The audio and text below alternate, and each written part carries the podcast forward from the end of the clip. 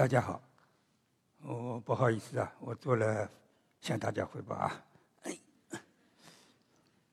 我呢叫卢承德，是一个呢老年业余的摄影爱好者，八十三岁了，是个老头儿啊。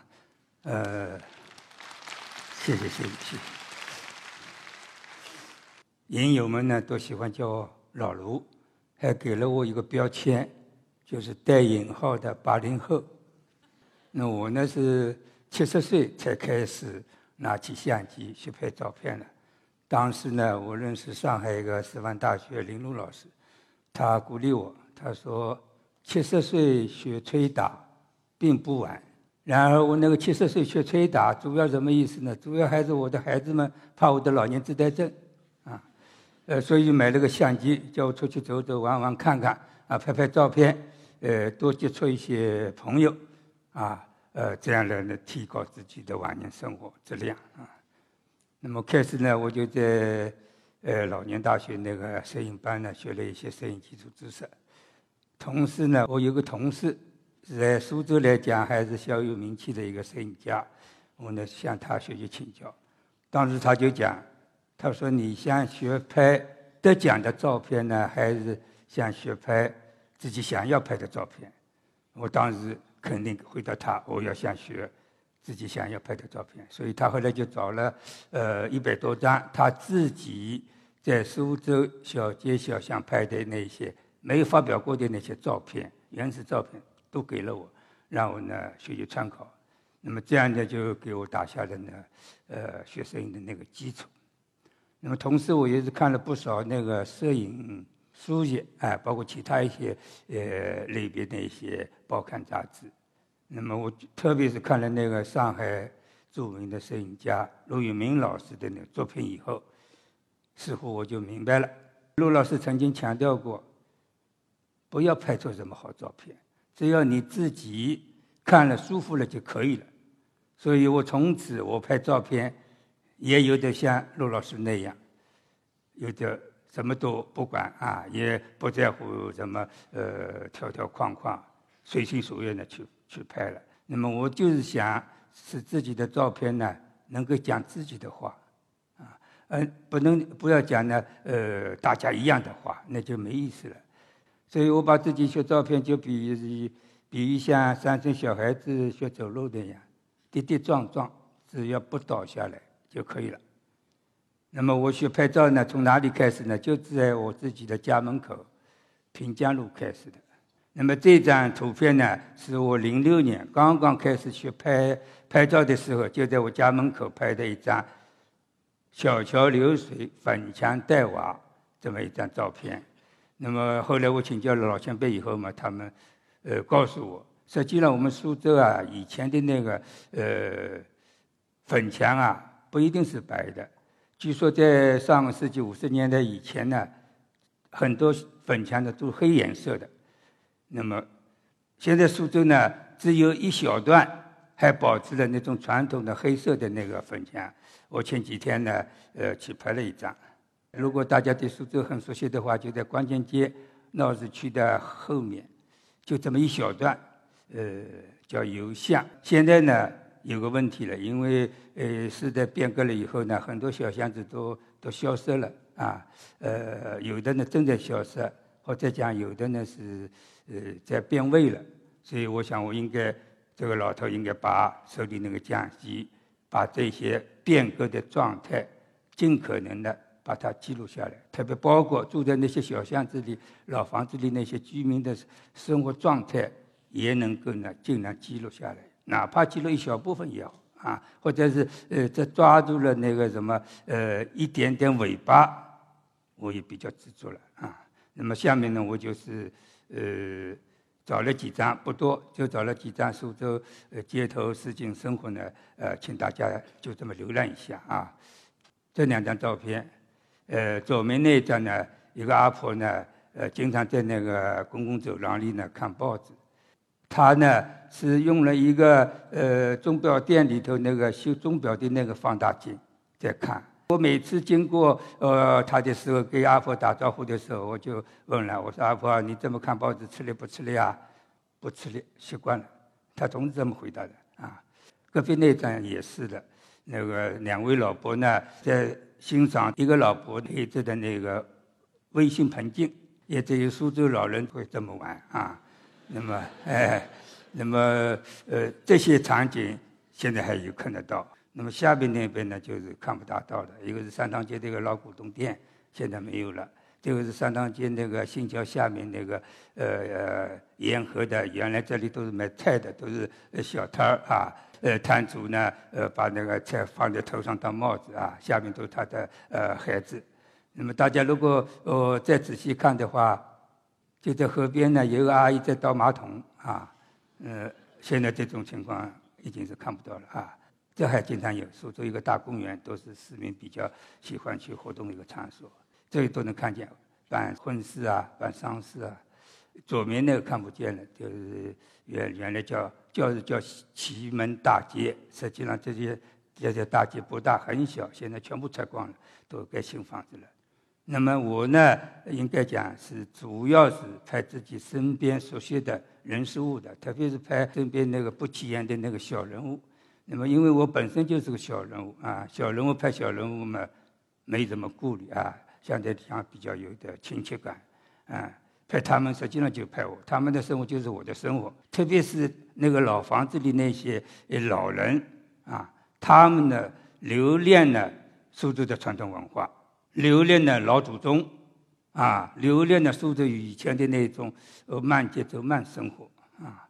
那么。虽然有些也现在有些呃老人住在老房子里也不是很舒坦啊，因为老房子还有它的局限性，但是我觉得这个是很真实啊，很生活，呃，在一定程度上就是我们呃老人的本性的反应啊。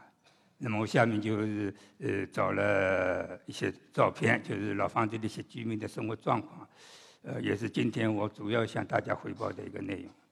这张照片。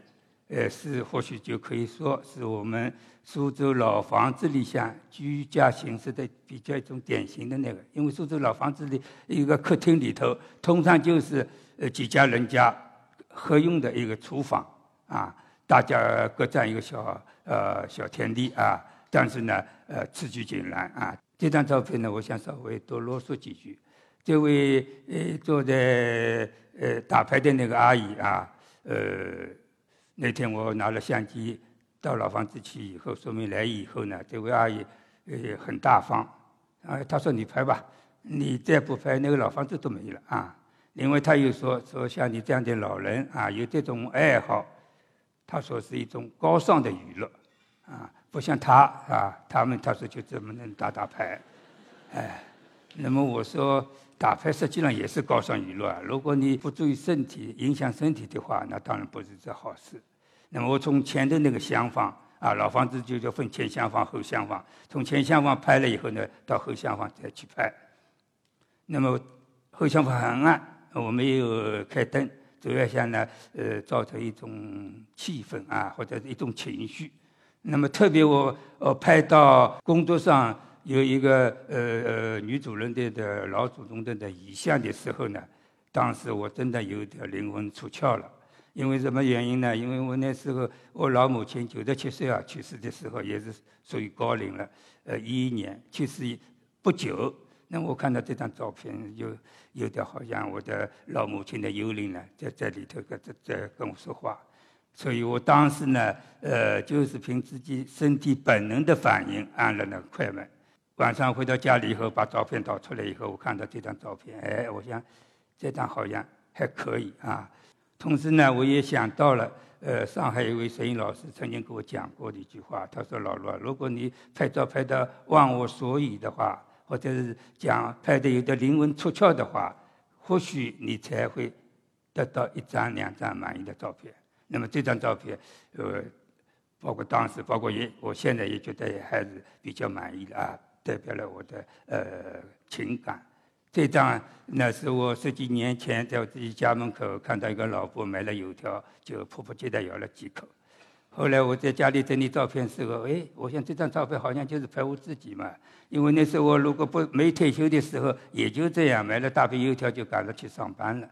所以后来呢，也有那个呃影友啊问我，他说老陆，你拍这些记者性的照片，当时有什么想法？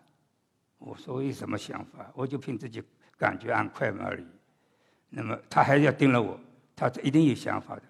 那么我想，如果你一定要叫我讲想法的话，那我说拍照拍照，说到底啊，或者在某种程度上就是拍你自己，拍你自己的形象，拍你自己的影子，拍你自己对周边事物的感受，仅此而已。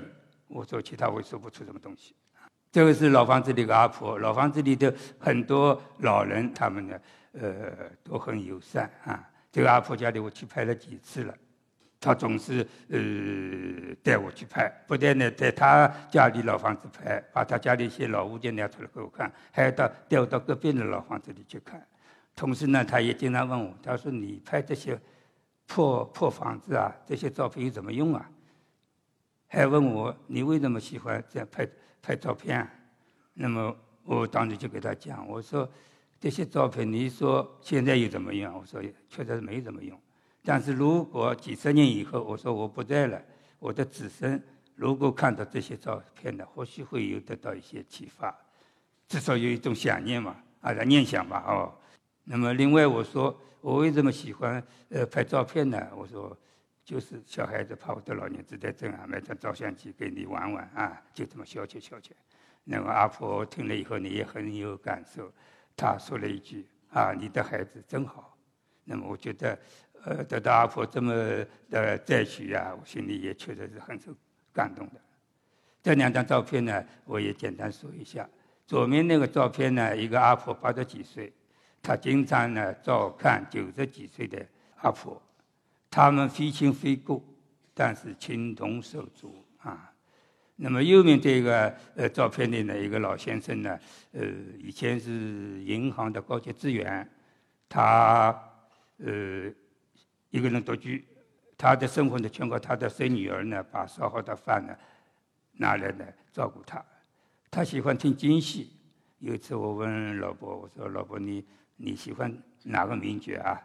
他说：“我喜欢马丽亮啊，马丽亮唱的《空城计》是他的最爱。”所以小人物拍小人物没什么呃禁忌啊。呃，没不介意。老人拍小老老人更没有呃介意了。大家有很多共同的语言。这张照片，这个阿婆我也去过两次了。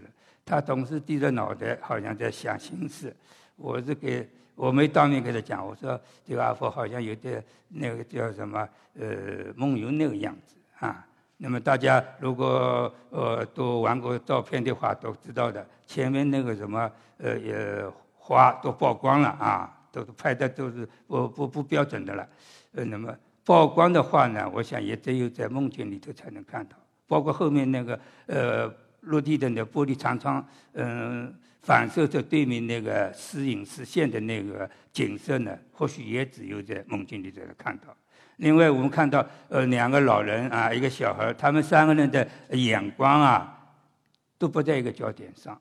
那么我我觉得呢，他们好像。有点有一点虚幻的样子。那么这张照片我什么意思呢？我意思就是说，住在老房子里那些呃居民啊，不是我们所想象的哦，老房子古色古香怎么怎么啊？他们有时候呢，即使很现实，但是有时候生活的也比较有点虚幻的样子啊。这张是亲兄弟两个住在祖传的老房子里，后面的那个呃摆设呢，全部是苏州。传统文化的一种比较标准的吧，那些模式。两年以后，我又去回访了，穿制服的那个弟弟呢，因病的去世了。再过两年，我又去回访了，戴眼镜的老哥也不在了。所以我凡是碰到这样的情况，说实话，我心里还是很很难受的啊，说不出一种味道。这从这些照片里头呢，我一些总感觉到呢，人生苦短啊，所以。呃，作为我们老年人啊，老年朋友呢，要珍惜当下，每天要健健康康啊，快快乐乐生活啊，不要想的太多啊。这个阿婆，他给我讲，他就出生在这个老房子里头，应该是大户人家，就是有钱的人家。他呢也一直生活在这个老房子里头，可能是招女婿啊什么啊，而没出国，就住在老房子里。他说我就这么平平常常过一辈子的生活。后来我看到阿婆台子上有一杯白开水，我就给阿婆讲。我说：“可能我们的生活就是平平淡淡，像这杯白开水一样。那么至于我们老百姓的生活呢？我说还是平平淡淡才是真。”阿福也是很有文化的人，他赞同我的想法。谢谢谢谢谢谢。呃，这张照片很有意思，也是第一张我送给居民拍的留念照，引起这位阿姨非常反感的呃一张照片。这张照片我给了这个阿姨以后，那个阿姨很直截了当，她说：“老头你怎么搞的？怎么把我拍的这么难看？”我当时二话不说，我说：“行啊，我们重重拍吧，我给你重拍，到屋里头拍两张，到外头院子里拍两张，打印了以后再送给她，直到她满意为止。”后来我在想，为什么这位阿姨以对我拍的这张照片这么反感呢？后来我想了想，有道理的，因为我把她窗门前的那些。杂乱无章的这些东西啊，全部呢拍进去，跟他那个自己所谓是，呃，光辉形象呢不匹配，哎，这人看了比较不舒服。所以从此以后，凡是给居民拍留念照，我要送给他的那些留念照，我都请他们做好啊，后面找一个好的背景或者到院子里头，那么拍了以后呢，再送给他。果然，从此以后，我给居民拍的留念照。没有得到他这样的反感啊！下面一个小板块吧，就是老房子里那些传统的摆设。呃，我觉得呢，老房子里的父老乡亲呢，都是我学拍照的老师。他们把老房子这些呃老物件啊、字画啊、呃好多那些房契啊，都是呃他们自己的那个传家宝吧啊，呃给我看。而且呢，讲这些呃老物件里的故事，所以我觉得啊，那个这些老物件、老房子里的摆设，包括老房子的那个房屋结构啊，呃，砖雕门窗等等，这些呢，都是苏州传统文化的最好的载体。那么左边这张照片呢，觉得还是挺有意思的啊。因为这个呃房子的主人，他的祖先是苏州清朝最后的一个状元，叫红军，是不是？我没去考察过啊。呃，我听他就就听他自己这么跟我说的这么意思。呃，红军的那个是外交官了啊，大家都知道。那个呃夫人是赛金花啊。那么那个呃主人呢是他的后裔。那么他给我讲，他不想躺在祖先的光环上，他要靠自己创一番事业。因为这些这是红军的故居啊，现在国家政府给呃红军的另外那个后裔呢盖了很漂亮的房子，他不去住，他还是住在自己老祖宗这的房子里头，比较破旧了。那个长桌工作呢已经倾斜了，他拿了一个木棍子撑在上面。他呃字写的很好，他写写的是什么？撑起红石脊梁，啊，所以我很钦佩。呃，也不是年轻人了，也是老知青，也有五六十岁了啊。呃，所以我想，呃，实际上也就是像我们现在说的，他不愿意呃当那个官二代、官三代啊，还是很有志气的一个人。这些都是老房子的一些呃比较传统的一些摆设。呃，每一家人家都有每家人家的故事啊。呃，右边这个是大家闺秀啊，她走了以后，大概有至少有五年不几年，她的房间，他们的子女一动也不动，全部保留的这样。一直到最近我去呃回访的时候呢，那个老房子要装修了，所以全部打乱了。这些呢都是老房子的一些呃传统摆设，这个呢稍微新一点了，因为他那老房子翻新了啊。那么他把呃领袖像啊这些都都放进去了，这个呢也都是啊都是老房子里比较呃有特色的一些呃布置啊，也是一个老人阿婆住的那个卧卧室。但是它既有那个呃传统的东西啊，呃也有时尚的呃东西。这个电视呃在放电视，我是偶然拍到的啊，我也没有看到。哎，这个这个人不，呃后来我才发现啊，这是所谓呃摄影语言讲的话是次点，就是说摄影师拍的时候自己根本没想到，后来出来以后哎觉得好像还是有点看头。那么特别是这一张，他们说都是最新书将要贴的那些宣传海报啊。这些也是，所以这些苏州老人家当中，我刚才都都说了，这些东西不是赝品啊，都是真的。那么特别呢，这一张，这张主人跟我讲啊，呃，这这样摆设有一种叫呃寓意的，什么寓意呢？他说这个是一个瓶啊，中间是个老祖宗的像，呃，左面呢是苏州双面绣的一个镜框，他意思就是老祖宗要求子孙平平静静。过好日子就可以了，不要太张扬。他这个是苏州很有名的一个收藏家的家的。呃，下面一个板块呢，就我简单嗯说一说，就是新老苏州人住在老城区里的那些呃片段，很简单的片段。因为老苏州呢那个老城区呢，现在实际呃实际上是很小的，大概去苏州玩过都知道的啊，就这么几条街。以前大概苏州老城区人口加起来也也不到六十万。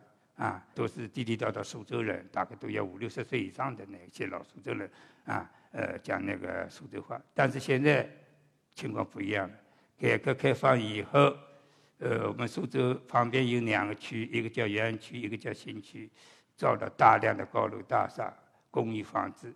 那么住在苏州老人区里的老苏州人，特别是老苏州人的小孩啊，年轻的苏州人。有钱的苏州人，他们都搬搬到外头去了，不想住在那老房子。那么然后呢，呃，到苏州来打工的新苏州人，没钱的苏州，呃，新苏州人，他们就陆续的呢，变到呢，呃，搬到那那个老城区里那个老房子来住。那么开始新老呃苏州人住在一起呢，大家都不习惯啊，我也不多不多说了。那么现在几十年我下来了，大家都磨合在一起，但是其中最明显一个。断裂，就是在这些新苏州人、老苏州人合居的那些老房子里头，地地道道的苏州话就不大能够听到了啊。时间关系，我就简单那个呃找了几张。这是或许可以讲是两代的呃新老苏州人啊，有老苏州人、新苏州人，因为他们文化的呃层次不同啊，对生活的取向啊要求也不同，所以他们就是呃这么在一个屋檐下生活，应该是还是很很融洽了。这是全部是新苏州人，他们在呃苏州呢呃要扎根。特别是这个小青年，光着膀子的小青年，胸口头还有一个呃，刺的什么两两个心啊，一个剑什么的。反正我问他，我说：“小伙子，怎么有没有女朋友啊？”他说：“有是有，吹了。”哎，那那我说怎么样？再找啊？他说：“现在没这个条件。”他是干什么呢？就是晚上做那个夜排档的那个。哎，他说：“我要把自己这个小摊呢，从小摊变成小店，在。”有有叫咱们现在什么连锁啊？他说我要把它做大，我要扎根在苏州，我要在苏州成家立业。那个女孩子也是的，是在新区里头做那个工厂里头那个上班子，实际上很辛苦的。但是他说环境好，周围呃环境好，老板也不错，呃呃相互之间的呃职工呢，大家相处的也好。他说我就这么做下去。这都是新苏州人，呃，在苏州老房子居的情况。旁边这个实际上不能算是新苏州人，他已经在苏州住了呃十几年，快二十年了啊。这个左边那个呃新苏州人还是挺挺厉害的，他是到苏州来打工，为了什么？为了陪他的女儿在苏州大学上学，他一天打三个工，早晨、中午、晚上。他说我拼四年啊。艰苦四年，等我女儿大学毕业了以后，他说我就回老家了。那么，呃，右面这张是三口之家的呃新苏州人，呃，应该讲，呃，还是比较艰难的，也比较艰苦的。艰苦到怎么个程度？这个房子我要去拍照，就照相机实际上对着对面，没什么空余地。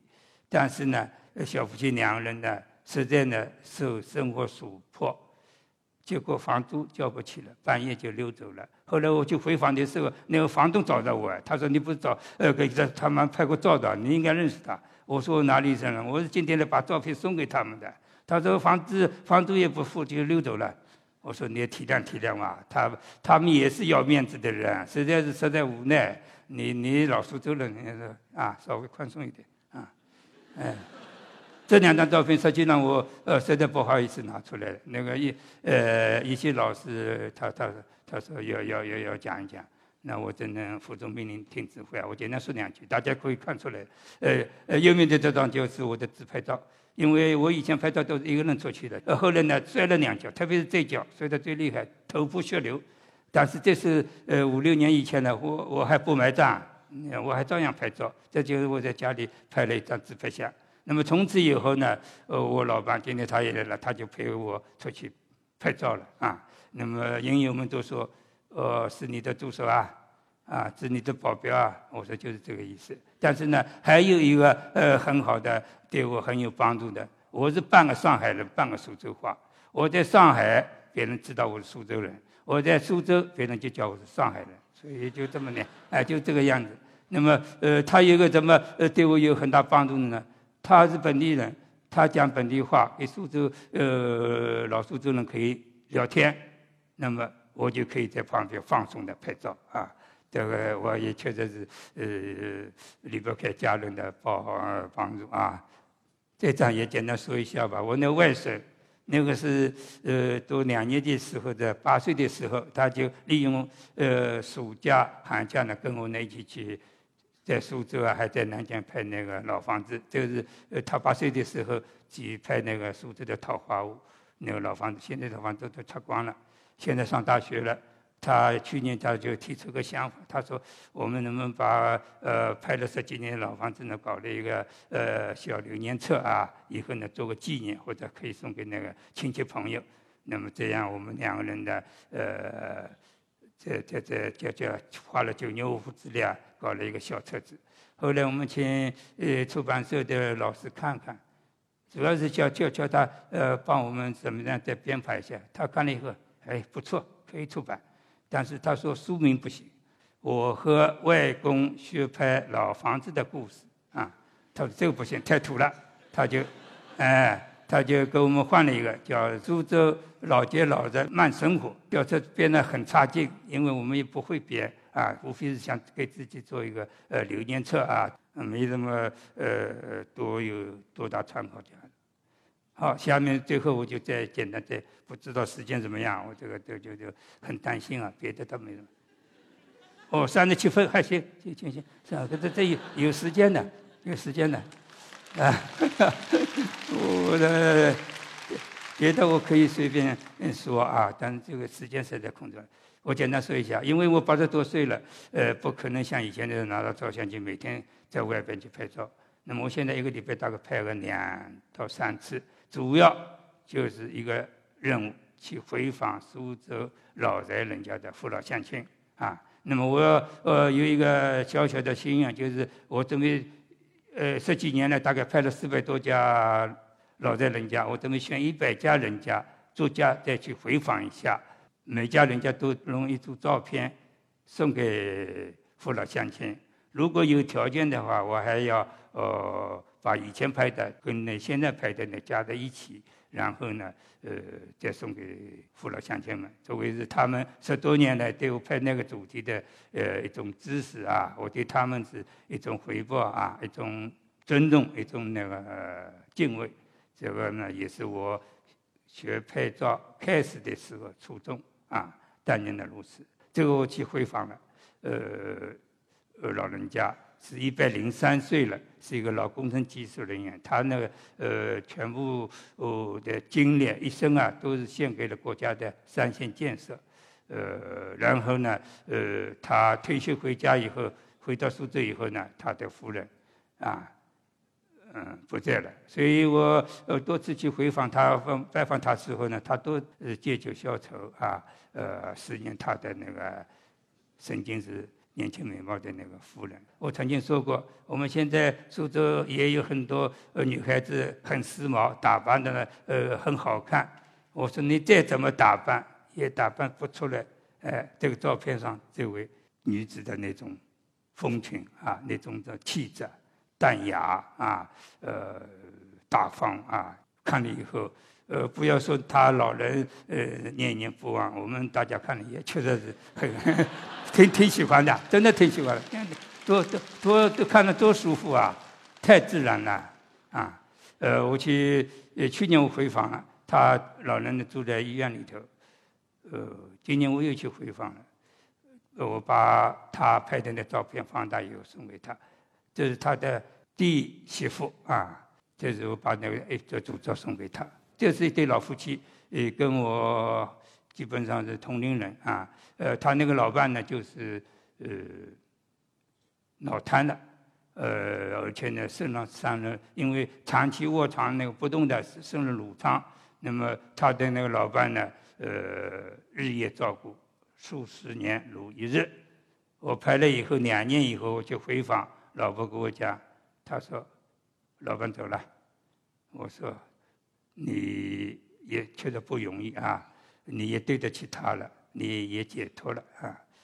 那么最近我去回访了他，结果呢，他那房子拆迁了，搬走了。我问了好几个邻居，他也不知道嘛，搬在哪里的。所以我在这里呢也很遗憾啊，只能呢呃祝贺他搬到新的房子里头，有新的生活啊，能够呢幸福、健康啊、快乐。这是我们老人的所共同的愿望。这个老婆呢，家里条件相当好，有祖传老房子。他的子女都在美国，条件相当好。他在美国大概住了半年不到，回来了。